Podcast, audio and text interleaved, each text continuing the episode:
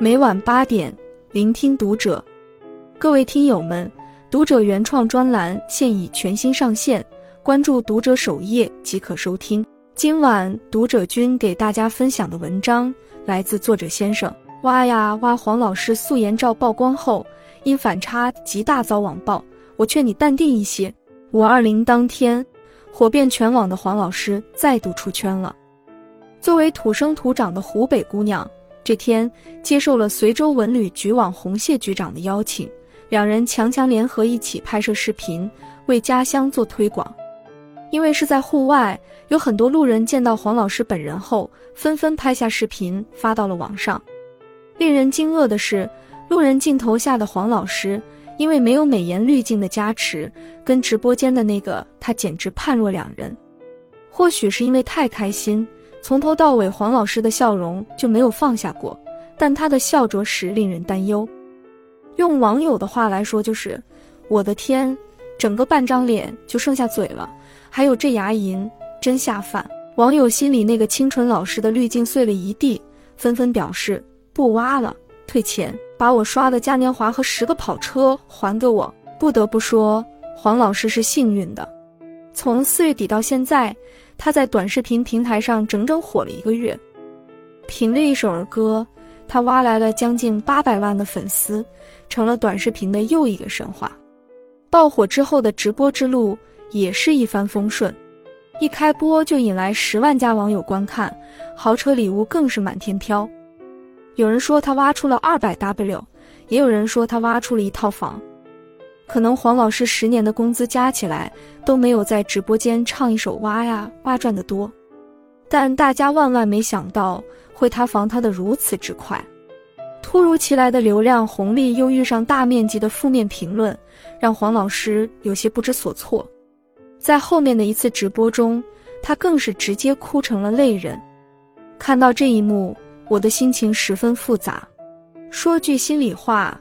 黄老师能火到今天这个地步，离不开这七百多万粉丝的出力。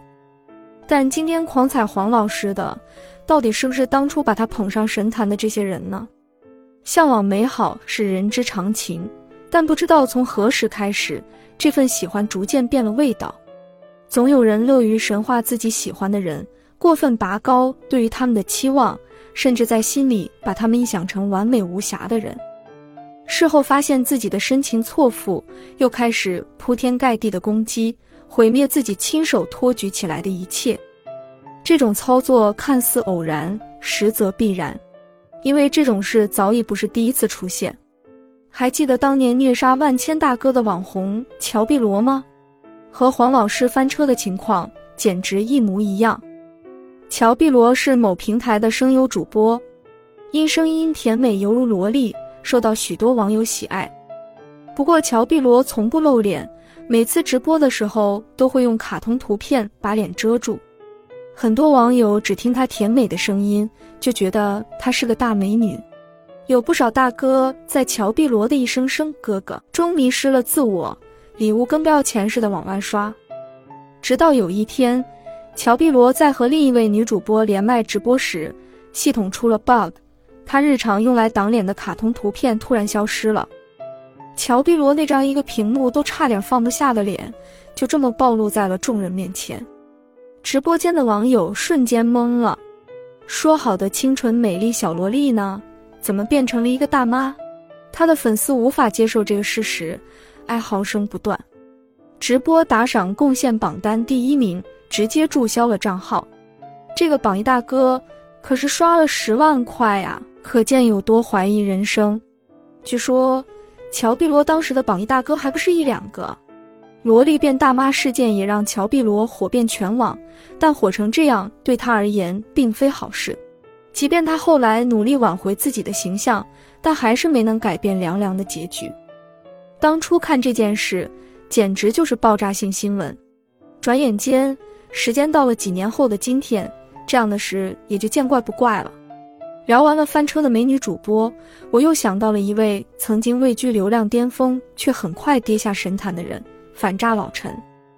午夜黄金档，你正在饶有兴趣地看着美女直播，忽然间，主播连接上了一位看起来一本正经并且身穿警服的人民警察，直播间中的气氛瞬间紧张了起来。这样的反差感让陈警官爆红全网。国家反诈 App 在老陈的大力推广下，一度冲到手机商店下载榜榜首。老陈最火的时候，一场直播的热度过亿，观看人数仅次于排名第一的刘德华。可是人红是非多，网友总是喜欢造神后毁神。没多久，老陈受到了大规模网暴，究其原因，是因为三百三十三个嘉年华。一次老陈直播时，有网友给他刷了价值九十九万的嘉年华。老陈知道礼物的价格后，双手合十，对这位土豪大哥表示感谢。有网友怒道：“你是人民警察，怎么能喊土豪网友大哥呢？你对不起身上的这身警服。”从全网夸到全网黑，从老陈变成了陈子，只需要一瞬间。哪怕他再三强调自己每一场直播的钱都捐赠了出去，没留下一分；哪怕他晒出了捐赠证书，也未能平息这种质疑。迫于网络暴力，老陈辞去了职务，社交账号上的名字也改成了“热心老陈普通人”。辞职那天，老陈想不明白呀，他原本是一名缉过毒的刑警，当他看着案子嗖嗖的破。老百姓被骗走的钱财却很难追回来的时候，心里很不是滋味，这才当起了反诈民警。最初拍反诈段子，成本都是他自己贴的。后来火了，网友喜欢他，他心里也高兴啊。可他始终都想不明白，那些喜欢他的网友为什么说变就变了。但没有人会关注一个被毁掉了的神的情绪。因为大家很快又造出了一个新的神，他叫小刘警官，同样是人民警察，同样是推广反诈 app，顷刻间小刘警官便取代了老陈的位置。究其原因，只因长得帅，就是这么朴实无华的理由。直播间中，小刘警官说：“大家把全民反诈打在公屏上。”网友则刷屏喊：“老公，老公。”视频评论区更有无数网友在线表白，究竟怎样才能把小刘警官下载到心里？钱袋子守住了，心却被小刘警官骗走了。你瞧瞧，你看看这一幕是不是似曾相识？小刘警官替代了陈警官，仿佛又是一个轮回。今天因为小刘警官长得帅，就把他捧上天。明天如果这些人发现小刘警官做出了不符合他们眼中的神圣形象的事，又会有什么样的举动？我不敢想象。我见过最丑陋的人性，莫过于造神又毁神。再来回顾黄老师翻车事件，他是一名音乐老师，教小朋友唱儿歌是他的职责所在。一首儿歌是否能撑得住七百多万粉丝的期待？显然不能。没有任何人能够经得住放大镜的审视，更何况黄老师在没有火之前，不过是一个如你我一样的普通人。正所谓期望越大，失望越大。其实仔细想想，网友喜欢的是黄老师、乔碧萝，甚至是陈警官和小刘警官吗？不见得吧。与其说喜欢他们，倒不如说喜欢的是那个自己幻想出来的完美人物。当幻想破灭之时，就是梦醒之日。但话又说回来，对于公众人物而言，不管是明星还是网红，想要红就要承受得住大家的黑。就像经典的夫妻骑驴故事一样，你无论怎样做，都会有人言说，一千个人眼中有一千个哈姆雷特，你永远无法堵住悠悠众口。张爱玲说过一句话：“出名要趁早。”但她没告诉你，出名了要承受的东西到底有多少。欲戴皇冠，必承其重。